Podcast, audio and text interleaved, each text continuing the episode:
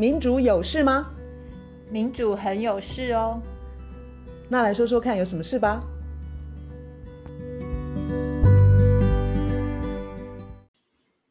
大家好，我是苑韶。大家好，我是倩怡。我们今天要谈斯里兰卡。大家可以想象，我们绝对不不是这个国家的专家。那斯里兰卡这几天，呃，就是成为国际新闻的焦点，除了大家看到民众上街抗抗议，然后支持政府跟反政府的两边打起架来，然后总总理下台，民众又去烧总理、总统他们家庭有关的财产，这些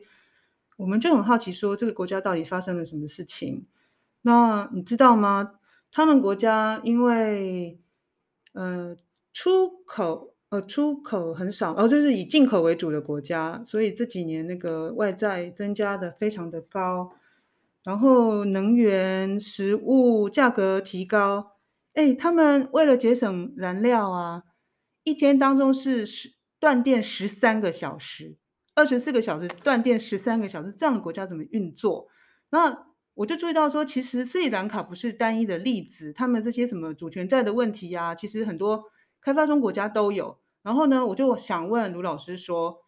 那请问国际货币基金出手去帮助这些国家，我们就可以安心了吗？可是实际上，十年前才有希腊欧债的例子，就是欧洲国家哈，我叫欧债，简称欧债的例子，也是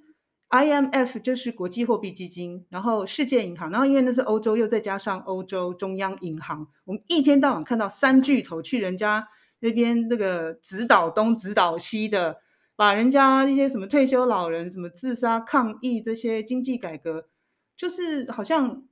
这些所谓的国际组织权威经济学家，到底是去帮助这些有问题的国家，还是让他们走向政权发展的道路？我们我现在在希腊之后，开始为斯里兰卡担心，还有。接下去，其他开发中国家也会遇到类似的问题。其实，全世界很多国家一直都 有同类似的问题，只是这这一次斯里兰卡可能跟疫情也也有关，跟他本来内政也有关，然后凄惨的程度就是又破表。其实你刚刚已经讲到很多重点，就是包括之前希腊债务危机的时候，那个时候是我开始觉得这个世世界不太是我原来以前。天真的以为的那个世界的样子，那个对我来说是算是一个启蒙的一个一个过程。其实我当然对斯里兰卡非常的无知，可是为什么我会觉得我们该谈这个？是因为我们就是一直在谈新自由主义，然后新自由主义这个东西，它是一个全球的的的呃一个结构。然后你谈那个 IMF 这些啊，IMF 它事实上。我说，我说重一点，话说重一点的话，它现在扮演的角色还蛮像一个，呃，顶端少数人，特别是金融机构跟富裕国家的一个，像是一个负责高利贷业务的一个机构。它等于是在.他用高利贷去放款给需要的国家，对，然后附带的条件，你不要说金钱上的利息了。附带的就好像我到你家，嗯、我说我借你钱，嗯嗯嗯、然后你这个家我就我就开始告诉你说你东西怎么摆，你东西怎么吃，什么可以吃，什么不能吃，哪个人可以活下来，哪个人饿死没关系。现在情况变得是这个样子。我在希腊债务危机那个时候见识到之后，我现在看斯里兰卡的的问题，我很快我就去查 IMF 了，因为你看到一个像这样的发展中国家或就是。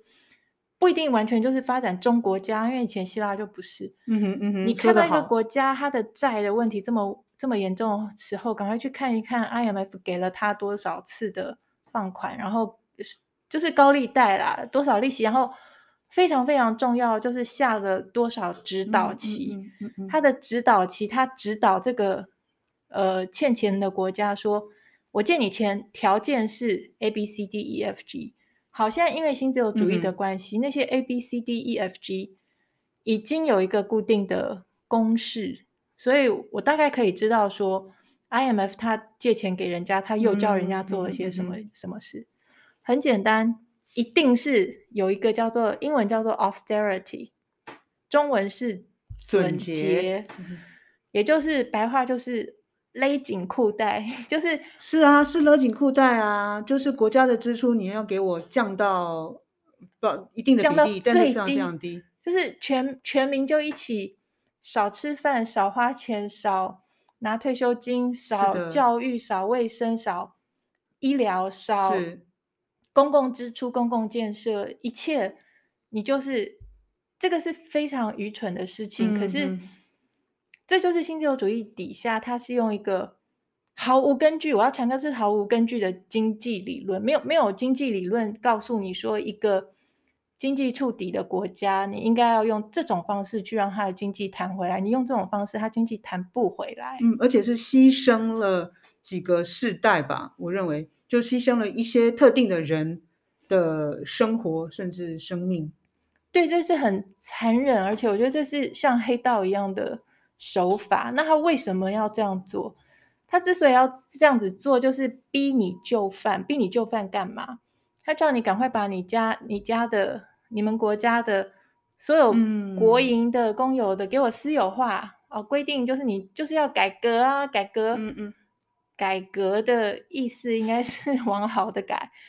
新自由主义主义底下的改革就永远就是国营的、国有的，你就私有化。意思就是说，你把这个市场打开，我、嗯、这个外国人我要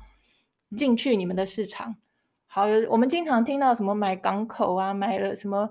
呃水公司、什么电、什么能源公司，全部都私有化之之后，这些有钱的外国公司就进驻，然后。他他还会告诉你说：“啊，你还发退休金？什么时候了？你欠那么多钱，你还发退休金？叫他们工作到六十七岁吧。然后，对，然后什么失业补助？哈，你还发失业补助？这是非常糟糕的事情。是因为当我们听到一个国家欠那么多钱的时候，我们第一反应就是这个国家自己太糟糕，就是管管理上的问题。”我要强调，这是一个非常错误的观念。嗯哼，我们会以为说他治理的很不好。嗯，对，第一个是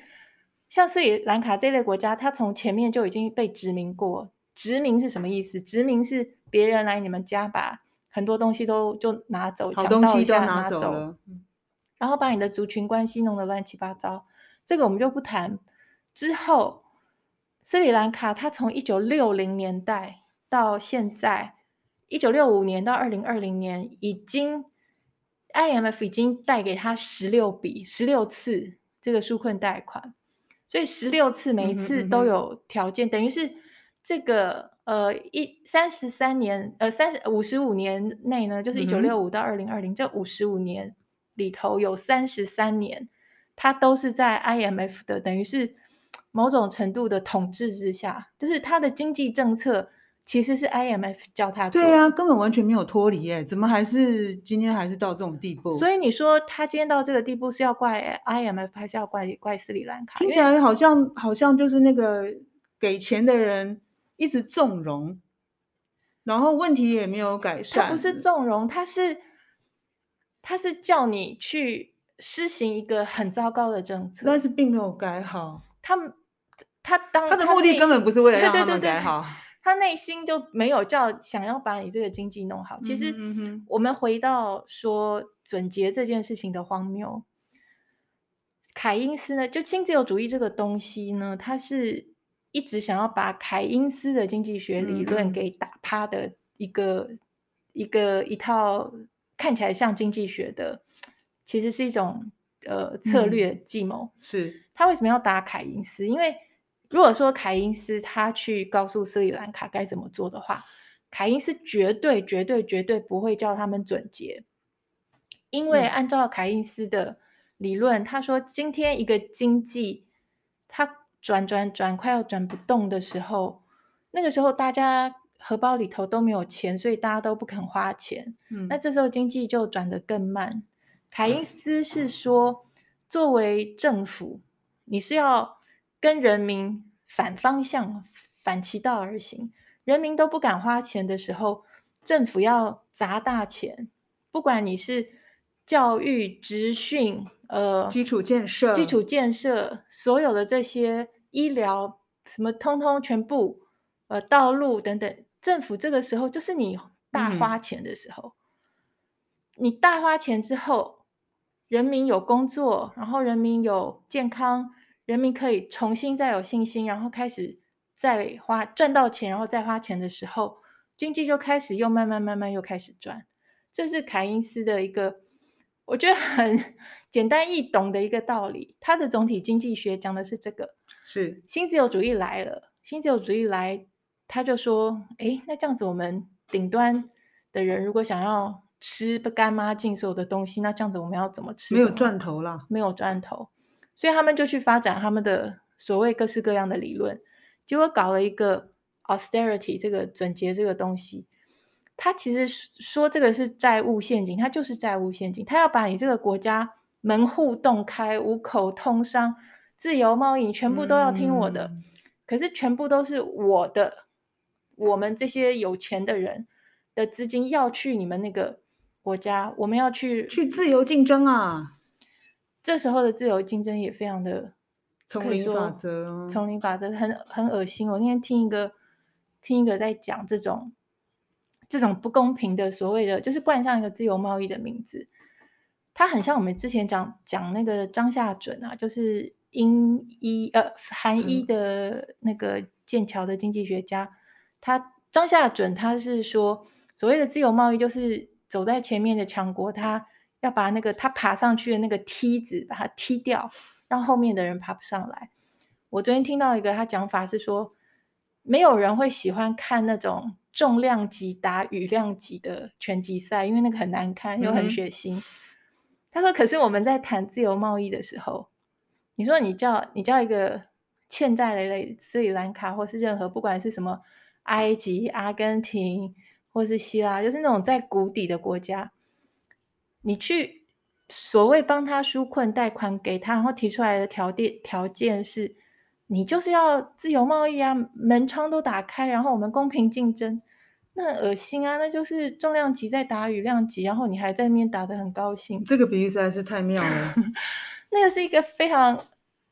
这非常不公平，然后非常残忍的一些一的做法。所以像斯里兰卡这这种情况啊，我有看到国内媒体他去骂中国的一带一路。说那个债务陷阱，因为斯里兰卡有港口还是什么被被中国买下来，没错，一带一路它的确像债务陷陷阱这些，我是想问说，那他中国这这个做法他跟谁学的？就是中国这个做法，在中国开始做之前，西方透透过 IMF 已经。做了呃，你说五十多年吗？五十多年了，不，斯里兰卡的例子，斯里兰卡五十五十多年，可是其他地方不知道多久。就是 IMF 它本来是一个要去接，IMF 本来是那个诶凯因斯设计的，就是它是一九四四年那个 Bretton Woods 布列敦森林体系的一部分，它本来的宗旨，它的目标。是要让金融的自由受到一些节制，然后要让世界的这些，要让现在的这个情况不会发生。嗯、它本来是这个一个要 stability 是要稳定的一个，嗯，一个作用，长期的稳定。对，结果随着新自由主义兴起，然后 Bretton Woods 不列敦森林体系崩溃，反而 IMF 它的角色整个大翻转，大翻转，它现在的。角色反而成了，就是帮着这些有钱的国家，特别是金融机构，去伤害、欺负、压迫，然后榨取更多的这些好好处。我我想穿插一个数据，因为刚刚听罗老师讲故事的描述，其实听得很高兴，就是就是马上就有个那个明显的图像出来，然后。然后我我正好看到世界银行的一个数字哦，他提到说，一九八零到一九八五年代有四十一个债务违约的国家，那他们呢都花了，他们都要花八年的时间，八年的时间让他们自己国内恢复到这个危机之前的，就呃 GDP 是恢呃恢复到 GDP 回才能够恢复水平，就是他们花了八年时间才让国家重新站起来了。嗯，可以这么讲，八年也蛮长的，一个一个孩子要长大，很多很多年的时间可能就就耗费在一些空转上吧。而且那个八年还不能够这样算，就是说一个顺利会不会没有再碰到其他危机？你看，你看一个家庭，如果一个一个主要的那个薪资的，就主要的收入呃来源者，嗯、他八年，他如果他失去他那八年整个失业的话，他的孩子的一生就改变了。对对，所以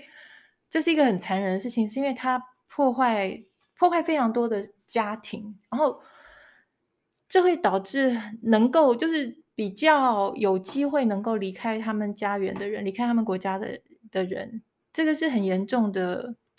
呃，brain drain 叫做人力外流，外流，人力外流。嗯、他们就每次碰到这样的情况，任何国家碰到这样的情况之后，对这个国家未来的发展是又是重重的一击，因为对，因为他的人才就就就跑了，因为他这段时间被你 IMF 压的。没有翻身的机会，对他没有任何机会，他只好跑。对他的国家影响可能是数十年。对，然后因为通常像你，你背这么重的债，嗯哼，然后 IMF 给你的所谓的解方，可是那个是毒药。事实上，除了 austerity 之外呢，他会他会告诉你说，呃，你不但所有的国营、所有的这个呃公营的都要。私有化，然后让我来经营之外，他还会告诉你说，你的劳工政策，你的劳工政策太僵化了。他会说，你的劳工政政策呢，就是因为缺乏弹性，嗯，所以你要让雇主可以 fire 人就 fire 人啊，你要有 弹性啊。所以这听起来有没有很熟悉？就是我觉得他就是其实是一个很直接的文化冲击，因为我直接就会想到在希腊的例子，他们有中国人去管那个港口，然后中国人不喜欢工会。然后就是，没错，这这真的是一个很大的文化冲击，但很惨呐，因为它也会改变那种本来欧洲人走了很长一段路才有什么工会去争取劳工权利这些东西，可能都开始被就受到打击。对啊，所以就是不准工会这件事情，也常常是纾困，然后我放款放款给你的条件之一，你就去把那个工会打这个很烂，这很烂啊，然后这些。包括西方在内的外资啊，他就说你投资就要开放这个 FDI 直接直接的投资，然后告诉你说你这个国家呢那么穷，你就要赶快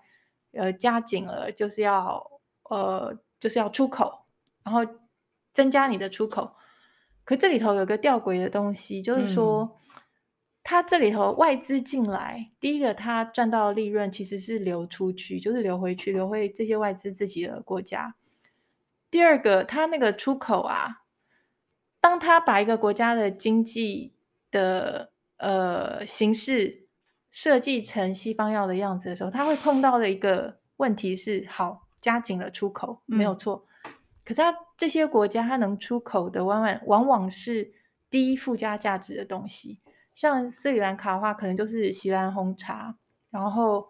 嗯，他们也会叫它发展观光等等等。可是问题是。包括发展观光这些事情，跟这些一大堆呃，这些呃出口进口会造成，反而它的卖出去的东西赚来的钱不足以付他进口进来他要买的东西，就是因为逆差都一定会存在，逆差变得很很严重，这也是他债务的来源之一。然后包括像发展那个观光这件事情啊，我昨天听。的那个演讲，他有讲说，其实观光这个事情，嗯、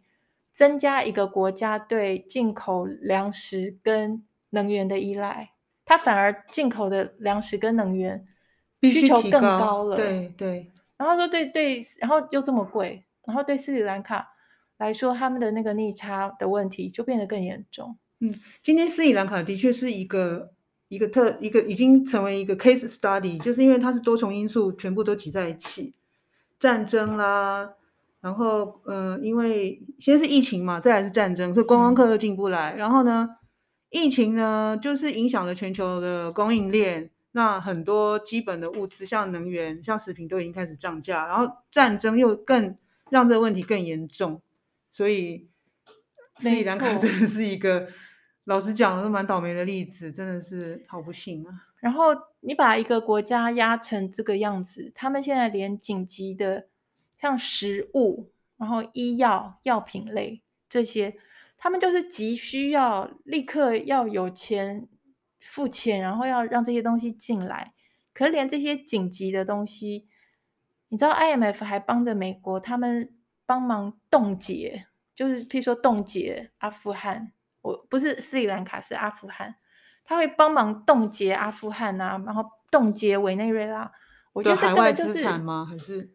对，这个是很很黑道式的做法，因为人家要活下来要吃的东西，这个钱没有，IMF 会去帮着做这样的事。我最近看到的是 IMF 它的恶劣的程度啊，嗯、是。它可能可能之后会爆出来，比斯里兰卡还还惨的一个国家，可能是阿根廷。就是 IMF 他他最近又放款给阿根廷的那个，对对对，四百五十亿之类的，是大到不可能还得出来。所以那个明显是一个债丢在你身上，你那个债是重的，你是绝对压的，把你压垮。这是 IMF 内部自己的人，自己的经济学家。算出来说不可以借这么多钱给阿根廷，结果 IMF 就是借，就是借给阿根廷。然后同样的模式，它一定是又是一大堆这些 austerity 啊、准结啊，然后私有化啊、劳劳动市场的更弹性，所以要把一个国家搞得乱七八糟，而且非常的对，可能一个一个到两个世代都生活都都很不好，而且。通常这些呃放款之后的条件也包括说，你的除了什么私有化、自由贸易之之外，你对于资金的管制一定要松绑。所以这个意思就是说，资金要进去很容易，资金要出来也很容易。这个有一个很可怕，我记得希腊那个时候也是很可怕的地方是，原来资金出来没有那么容易的时候，你要去呃避免那些呃那个。亿万富翁他们避税、什么洗钱这些都做得到。当你今天 IMF 来了，说你要 deregulate 你的这个 financial market 的时候，你就你的资金的流窜变得非常的容易，嗯、然后你吸引到的钱是热钱投资客吧？对，你吸引到的钱是热钱，并不是那个是投比较像投机客啦，他他比较不会是一个稳定的。在这边要长久，然后对这个国家好的着眼长期投资的，绝对不是这种人。通常都是投投机客，很快就就过来了。对啊，那所以结果你你规定人家要人家自由化之后，会导致的是反而是更多的逃税跟洗钱，然后这个国家的资金也都流光，然后都被掏空。所以总的来讲，我觉得那没有其他的办法吗？你看像这些就债务违约的国家。那他们有有办法？对对，太好太好，赶快告诉我们，要不然我们就是觉得好悲观。因为我才看到说，世界银行说，现在七十个低收入国家已经有百分之六十都都有债务违约的问题。那我就想说，我的天呐，这个会不会是另外一种形式的殖民呢？我们用资金，这就是殖民。你说的太好了，让这些国家就是就就从是不是？就是你要服从，你就是要遵守一二三四五六七八九十，不管是几项那个规定。对，你就是非要听我的话不可。其实我今天的资料呢，主要的来源有一个是一个呃澳洲社科院跟澳洲国立大学的经济学家叫做 Arthur Koralla 他写的东西，然后另外一个是我你刚刚问我说有没有解决的方法，有一个经济学家叫做嗯 Kaboub Fathel Kaboub K A B O U B，他讲的方法就是，他说每次呢碰到这些国家缴不出，就是还不了债的时候，嗯、我们最常听的就是债务重组，对，就是 restructuring。嗯哼，他说 no，他说不要再债务重组了。这个经济学家他是说，他说我们要的是 debt relief，而不是 debt restructuring。这个我在希腊那时候我也是听过。嗯，债务重组就是把那个债的组合就是。重新组合而已，可是你那个债还是在那边，然后可能就是就是换一个换一个债权人更换而已吗？对，或者是欠这个人钱，然后换换成说债务集中到别人身上，或者是把一些还款的期限再怎么样调整。呃，这个比较容易理解。嗯、可是，包括在希腊那时候，跟这一次在斯里兰卡，反对新自由主义的经济学家，他们会说，根本就是要 debt relief，要把那个债给算是一笔勾销。我们听起来很很违反我们的直觉，就是哎，欠债还钱天经地义，我们都会有这种感觉。不会啊，我觉得这履历很好啊。如果 你是一个放高利贷，而且今天这个国家变成这么惨，是你叫他执行那些。经济政策导致他今天必须欠这么多债的话，你这个债是毫无，你你收回这个债是毫无合理性可言，不义，没有正当性的债，所以就就应该有一个 debt relief，我们应该要去集体的压力，叫那些人你不要就要还钱了。据说我在希腊那时候听到说，二战后事实上德国被呃他们是用 forgiven 这个字，就是被。就是有一大笔债，就是被勾销掉啊！因为否则的话，一个国家你不断的羞辱他，然后他根本也永远翻不了身，然后永远还不了债，然后他是这样子就的原因是因为你造成的。你如果不去把这个债勾销的话，没有没有公理，没有正义，也没有真正的出路。所以想来想去，就变成说像斯里兰卡这种情况，你就是把债给勾销掉。我觉得一般人脑海里面对于这种。穷国欠债可以开始有一个比较比较跟以往不一样的的认识、认知跟观念的话，慢慢越来越多人知道之后，哎，IMF 他可能也没有那个那个脸去，因为他先前能够那样子，是因为大家都不知道，大家都还以为哦，IMF，然后会觉得啊，那个欠债国家那么烂。可是如果说今天大家知道实际情况，然后反转反转过来。是欠债的国家，他被欺负了。是啊，是 IMF 在欺负别人。是，那这样子的话，debt relief 就变成说 relief 要怎么讲？就是债勾销嘛，对不对？取消。如果如果是叫他们不要还，那我们就说就是取消债务。务对，所以这样会变成这种情况之下，取消债务是合理的。然后大家可能也都会支持。如果你知道那背后的不公不义的话，你可能就会支持这种。取消债务，我不是说斯里兰卡所有的问题都可以解决，斯里兰卡的问题一定更复杂，而我不懂。可是至少这一块，马上让我想到希腊，然后马上让我想到，哎，IMF，就是历来多年来对好多的国家，就是同一套伎俩，嗯哼，把人家压在地上，然后问人家说，你要不要听我的？你要不要听我的？这是很恶劣啊。我完全赞同债务勾销这样子的做法，然后我就是想到，就是说未来不管是 IMF 或者是其他有借贷能力的机构或者是法人，那他们接下去借钱的标准可能也要看这个国家的，我不知道有什么有什么指标啦，就是比如说他们的呃不要什么家族或寡头政治，就是让他们他们的治理不要。很明显的糟糕的的话，就是如果说这个国家没有达到一定的呃民主或者是有效治理的标准，我们就不应该借他钱。假设应该有那样子的指标的话，我觉得那样会比较合理。你看，像斯里兰卡其实就是就是家族嘛，他的总统跟总理，我一开始看到说，哎，这两个姓氏是一样的，我才注意到他们是兄弟。然后他们在一九年之后，反正。他们当了总理、总统，然后家人就其他人也有担任其他部会首长。嗯，那那个总理 当然不是第一次当总理，他其实已经当过几次了。然后都都是这些人。对我，我我这个我真的都不了解，但是我知道这些被长期殖民的国家，它后头的一些混乱啊，你那个根源真的跟我可以想象脱不了关系，就它的社会结构啊，完全也都被改变了。这一点不要忘记了。这个这个我可以想象，我只是在想说，应该用其他的指标来衡量这个借钱，对，是也是应该，嗯、没错。